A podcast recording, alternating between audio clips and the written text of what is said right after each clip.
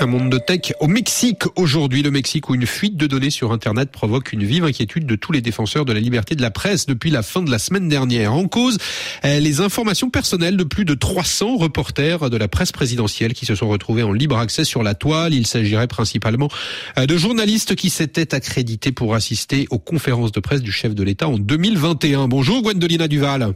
Bonjour. Vous êtes euh, la correspondante de RFI à Mexico, Wendolina.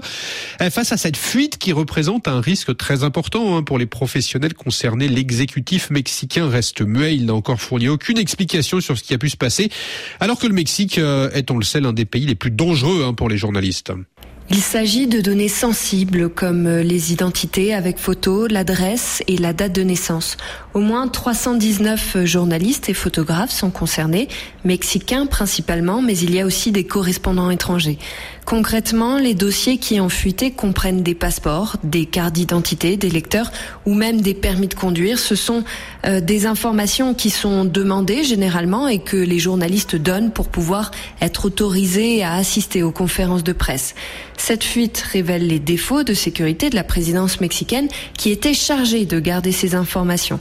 Elles ont été en ligne et accessibles sur un forum spécialisé où l'on trouve justement des informations hackées. Ces données étaient en libre accès, puis elles ont été diffusées en partie sur les réseaux sociaux. Évidemment, Gwendolina, hein, quand on sait que plus de 160 journalistes ont été assassinés au Mexique depuis l'an 2000, on n'a pas de mal à imaginer euh, qu'il s'agit d'une faille de sécurité majeure. Hein. Plusieurs journalistes concernés par cette fuite ont exprimé leur inquiétude et demandé qu'une enquête soit faite. L'association de défense de la liberté de la presse, article 19, a partagé sa préoccupation, surtout du fait que les journalistes visés font partie de ceux accrédités par la présidence et dont le rôle est souvent d'alerter sur les menaces et la persécution dont est victime la presse dans le pays.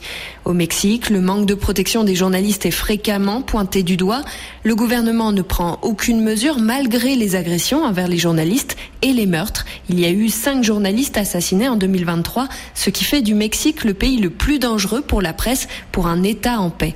Article 19 critique aussi les failles des systèmes informatiques du gouvernement qui ont permis la fuite et qui mettent à risque l'intimité mais également la sécurité physique des journalistes. Elle leur demande à chacun d'activer un protocole de sécurité personnelle et de prendre des mesures pour renforcer leur sécurité numérique. Mais le risque est toujours là car le fait est que leurs informations ont déjà été filtrées et qu'elles ont déjà pu être téléchargées par n'importe qui. Gwendolina Duval, la correspondante de RFI au Mexique.